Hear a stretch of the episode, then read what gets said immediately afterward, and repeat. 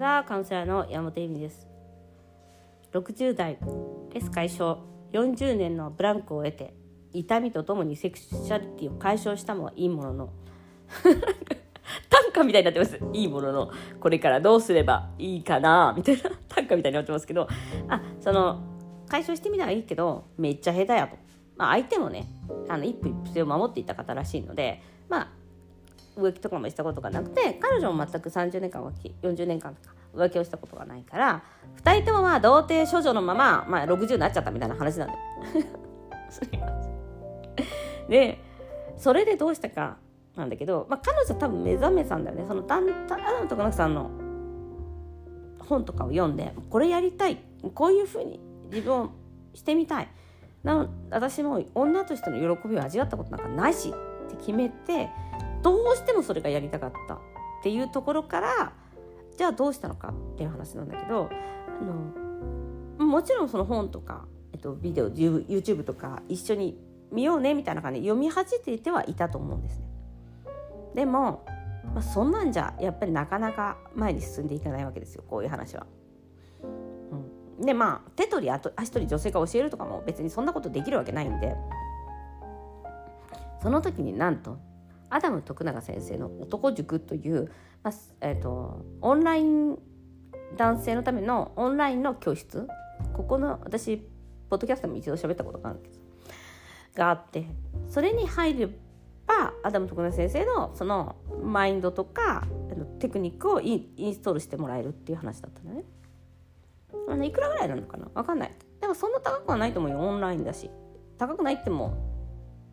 まあ4 5 0万すんのかな？とりあえずそれがあるんです男塾って。でもそれに入れば私も思った。でもねまあセックスレス界隈で言われてるのはあんなのに入るぐらいだったらレッスンになってねえしって話なのだからそこが難しくてそこの何て言うの？やっぱりそのアダム徳永先生に学ぶってやっぱねちょっと自信がないとダメなんだよね。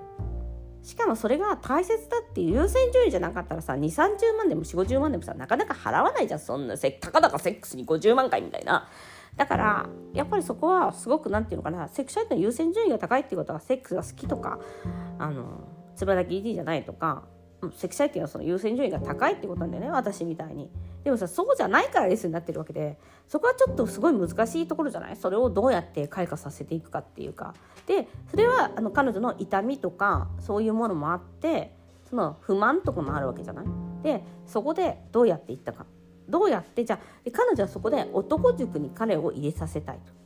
思った、ね、皆さんどうすると思いますか？めちゃめちゃいい関係である。人間としてはめちゃめちゃいい人だ。でもセックスは痛い。男塾には絶対入れたい。でも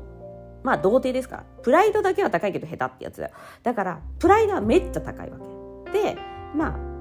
やっぱり2人でそのどうしてレスだったんだかどうしてそのセクスしなかったって話をした時にやっぱりその誘って断られて傷つきたくないとかあとなんか家に帰ってきた時にやっぱりお母さんだったからそのガミガミ子供と喧嘩したりとかしてたりとかしててなんかそれでだんだん慣れてきちゃったとかなんかそういう話だったのね。その女として見れない。やっぱ家にいたら女として見れなかったみたいな。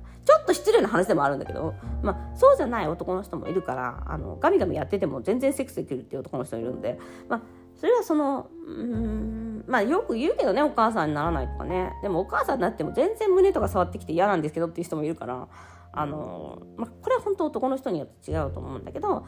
まあ、まあ、まあ彼女もでもお母さんにならざるを得なかったからね。でまあそれはいいんだけどだからそのじゃあそんな男をどうやってその男塾に入れるか。でもすごくぜ入れたかった。そのやってもらわないとやっぱりそういういいセックスはできないだろうなって彼女は知っていた。まあそりゃ知ってるわな。毎回やってるんだし。なんか、まあ、どうしようもないなみたいな感じ。でもさここっちがダメ出ししていくってことはできないやん。でどうしたかっていうと土下座して頼んだ。すごくない？もうそこでちょっと泣いた私は。土下座か。もう私あの彼のことはねプライドが高いって知ってるんで本気でお頼みしなきゃいけなかったしっていう。でもさ土下座して頼むことなんて今まで私人生の中でないから。そこの気合の入れ方はすげえなと思って。レス解消で私、ね、漫画読んだことあるんだけどやっぱ土下座して頼むとかってなんかすごい付け出してねセックスしてくださいって頼む女の子の漫画があるので、まあ、その気持ちはわかるんだけど、まあ、そうだっても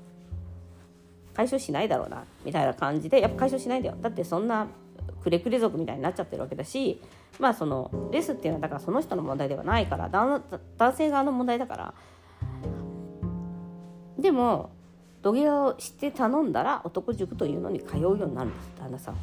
でその時にじゃあ断られてたらどうするんだって言ったら絶対賞賛は見えてたんだって、まあ、だからだよね。その真面目に私が頼んで断られたことはない。でもプラス土下座をしてプラスそこにプライオリティをつけたっていう。まあそれはもう旦那さんのことを知っているからなんだよ。そのすごくプライドが高いすごくプライドが高いすごくプライドが高い。まさに昭和の男やんそんな。立たないのにプライドが高いってどうなってんなと思うけどあの いやすごいすごい素晴らしい方なんですよ今は。今はっていうかあのそのやっぱねその人のいいところ私みたいにそういうねあの悪口とか言わないからやっぱ旦那さんはすごいたたあの愛されてるんだなって感じるだろうなと思うんだけどそれであのまあ旦那さんはその男塾に入れられるわけですよ。そうするとやっぱりアダムの徳田先生ってあの半端じゃなくその女性との扱い方とか女性をどうやって扱っていくかっていうことに対しての半端じゃないその洞察力っていうのはあるわけ1000人の女とやってるわけだから1000人の女でやってるってことはねその